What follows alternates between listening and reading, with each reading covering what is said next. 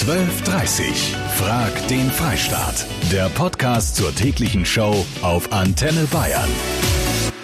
An diesem Montagmittag mal wieder mit einem klassischen Familiendilemma.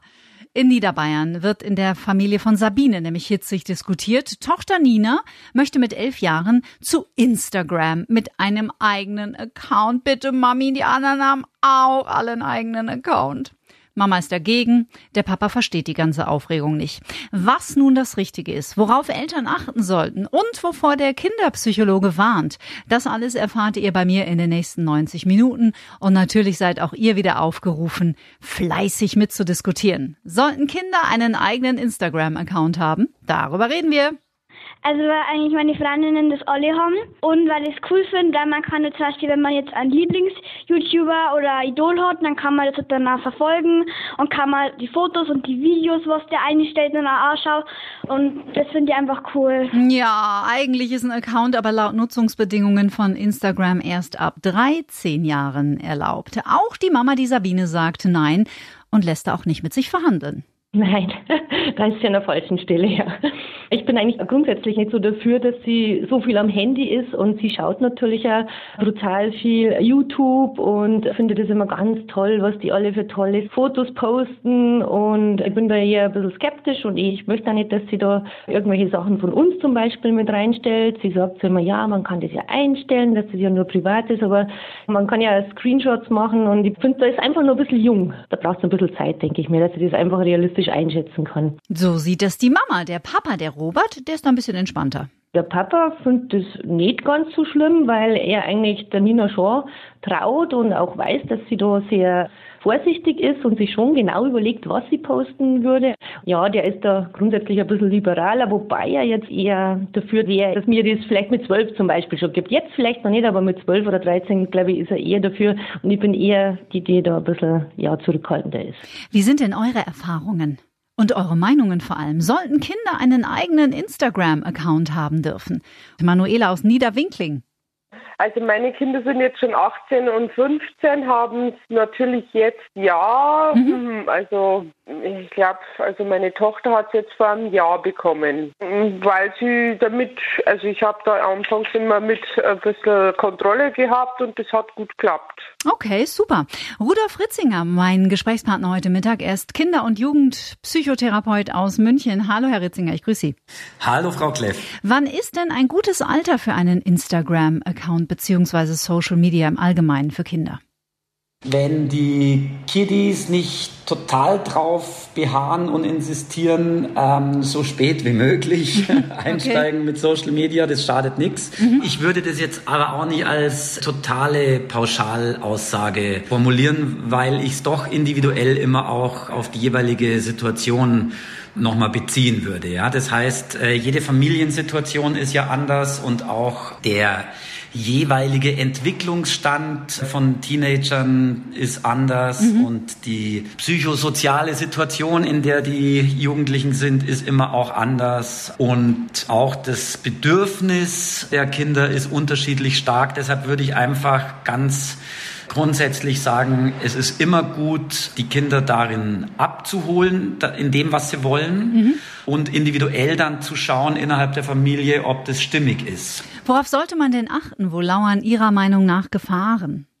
Die Gefahr besteht darin, dass es eben eine Tendenz dazu gibt, die reale Welt, die dreidimensionale Welt immer mehr zu vernachlässigen mhm. und in so eine gewisse konsumierende Passivität der Social Media Präsenz reinzurutschen. Social Media ist so eine ganz eigene Welt und nicht die wirkliche Realität. Und in das, und, und ich denke schon, dass es wichtig ist, als Eltern darauf zu achten, dass äh, das eben wirklich limitiert ist von der Zeit mhm. und dass es natürlich auch mit den Kindern eine Aussprache gibt oder eine Auseinandersetzung gibt, äh, was die Kinder dran interessant finden und was die Kinder dran so begeistert, dass sich Eltern das auch wirklich anhören, mhm. damit Eltern auch die Sichtweise der Kinder gut verstehen. Social Media ist die größte Krankheit, die wir unseren Kindern antun können, schreibt die Lisa per Mail. Ich habe vier Kinder, zwei Ü18, zwei U18. Ich habe gesehen, wie sich das ganze Thema auswirkt. Der soziale Druck der Kinder untereinander ist dabei eine große Belastung und Herausforderung. Die Jana habe ich dran. Jana. Also meine Tochter ist zwölf und ja, die hat auch ein Insta-Profil. Also ich ich kann es einsehen, ich weiß, was sie für Bilder postet und äh, da sollte man eigentlich doch ein bisschen locker sein. Also man muss schon ein bisschen Kontrolle haben. Ne? Wollte ich gerade also, sagen, du hast aber auch ein Auge drauf. Ich habe ein Auge drauf, definitiv. Also ich habe auch Insta und ich kann ihr folgen und wenn ich da der Meinung bin, ich möchte das nicht, dann nehme ich das ganz einfach weg. Ganz kurze, knappe Sache ist es dann bei mir. Und besprecht ihr das dann auch zu Hause, warum dir das jetzt vielleicht gerade nicht in den Kram passt oder was du daran vielleicht schwierig oder auch gefährlich findest? Genau so ist es. Also wir sprechen ganz viel und ich sage ihr meine Meinung, wir sind da ganz offen miteinander. Super magst du auch mal einen Tag trotzen äh, oder keine Ahnung, mich nicht ansprechen wollen, ist mir egal. Wir haben drüber gesprochen und dann ist das nächste Mal wieder gut. Mhm. Herr Ritzinger, wie fern sollten sich Eltern denn einmischen?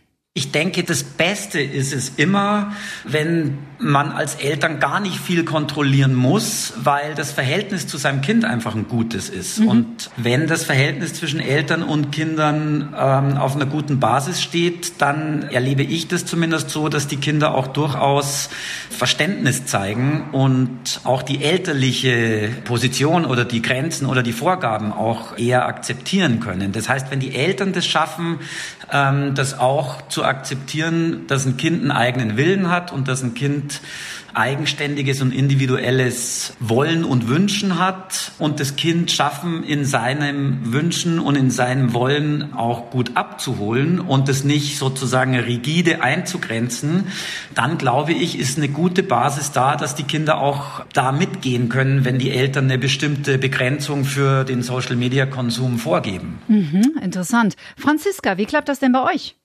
Ähm, also ich bin 15. Ja.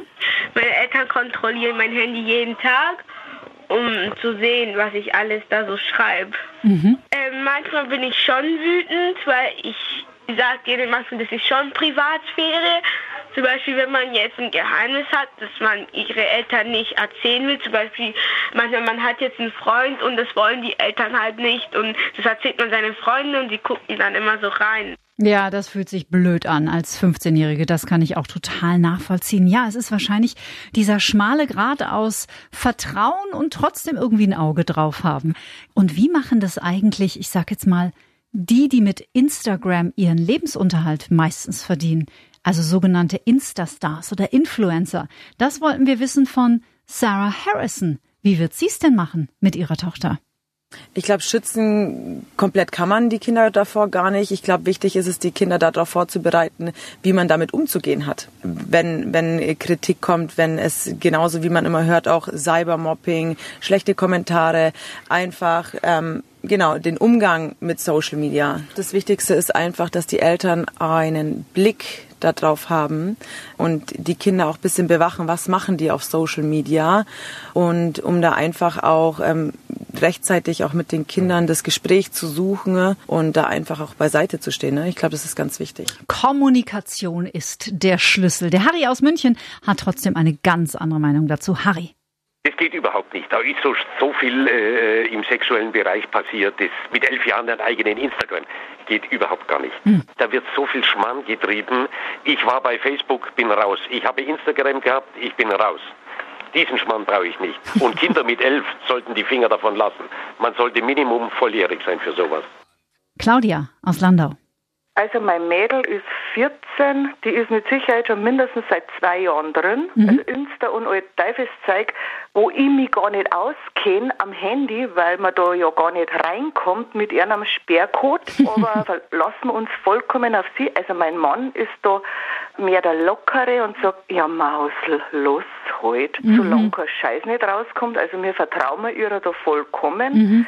Aber es sind da schon manchmal so Sachen gekommen mit Jungs, die wo da ihre Genitialen entblößt und geschickt haben und mein lieber Schwan, aber sie sagt das dann. Sie sagt, Mama, da brauchst du nicht runter, ich habe ihn blockiert und dann kann er ja nichts mehr tun. Ja, das mit den fragwürdigen Fotos und so, das ist auch ein Argument vom Sascha, der ist nämlich auch total dagegen. Sascha. Was ich dazu sag, ich sag nur, schaut euch mal den Polizeibericht zur Aktivität von Kinderpornografie an. 60 Prozent aller kinderpornografischen Inhalte werden mittlerweile nicht mehr übers Darknet verschickt, sondern von Jugendlichen unter 18 Jahren über WhatsApp, Facebook und Instagram verteilt. Ja, und die sich meistens wahrscheinlich überhaupt nicht darüber im Klaren sind, was sie da eigentlich gerade machen und dass sie sich auch strafbar machen. Steffi, du hast auch eine Tochter.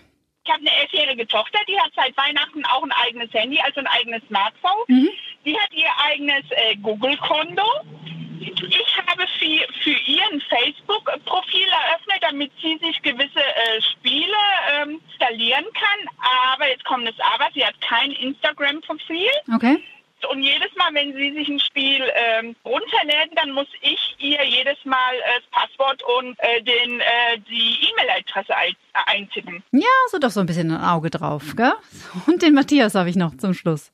Ganz ehrlich, ist doch schon schlimm genug, dass ein Kind mit elf Jahren wirklich einen eigenen Instagram-Account will für irgendwelche Entschuldigung, dass ich das so formuliere, Kasper, die bei YouTube und irgendwo irgendwas vorheucheln und irgendwelche Stories erzählen und die ganze Menschheit sich eigentlich wirklich nur noch auf Facebook und auf diesen ganzen Social Media Schwachsinn beruft und damit beschäftigt, anstatt sich mit sich selber zu beschäftigen und mit seinem sozialen Umfeld.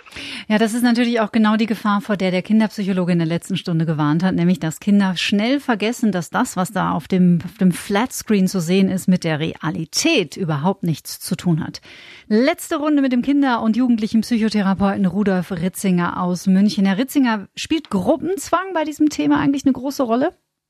Ja, Absolut. Das gehört ein Stück weit zu dem Jugendalter dazu und mhm. der Gruppenzwang ist tatsächlich sehr hoch und das ist auch ein Problem. Und das ist tatsächlich die Gefahr, wenn es in der Realität so ist, dass die aller, allermeisten eine Social-Media-Nutzung haben und dann das eigene Kind eben als einziges oder als noch eins von zwei Kindern in der Klasse, sagen wir mal, das nicht hat, dann ist es tatsächlich ein Problem. Ja, dann kann das natürlich schon auch in so eine Art Ausgrenzung münden. Ich würde mich mit meinem Kind einfach auseinandersetzen und das abklopfen. Wie sind deine Gefühle? Warum willst du es unbedingt haben? Was ist so dringend? Was ist dir so wichtig? Und äh, in dieser Auseinandersetzung ist es meistens schon so, wenn die Kinder sich ernst genommen fühlen, dass dann die, dieser absolute Drang, das unbedingt haben zu müssen, gar nicht mehr so stark ist. Mhm. Außer es ist natürlich ein irrer Gruppenzwang vorhanden. Und dann muss man tatsächlich auch Reality-Check machen und eine Kosten-Nutzen-Rechnung aufstellen, was das kleinere Übel ist. Ob man jetzt tatsächlich sagt, nee, wir warten noch ein Jahr oder ob man sagt, okay, jetzt ist es soweit, ähm, weil du sonst tatsächlich in eine blöde Rolle gerätst. Haben Sie zum Schluss noch einen wertvollen Tipp für Eltern, um sich richtig zu verhalten? Aus Elternsicht würde ich natürlich auch auf die negativen Aspekte von Social Media hinweisen, dass es Cybermobbing geben kann, ähm, dass es natürlich eine Welt ist, wo sich jeder nur wahnsinnig gut darstellt, wo mhm. gar nicht so viel Realität äh, abgebildet wird. Und das ist ähnlich natürlich dann auch wie bei anderen Geschichten wie Marken, Produkten und so weiter eben die Gefahr besteht, dass man sich stark darüber identifiziert und alles andere dann verdrängt. 12.30 Frag den Freistaat. Der Podcast zur täglichen Show auf Antenne Bayern. Jetzt abonnieren auf antenne.de und überall, wo es Podcasts gibt.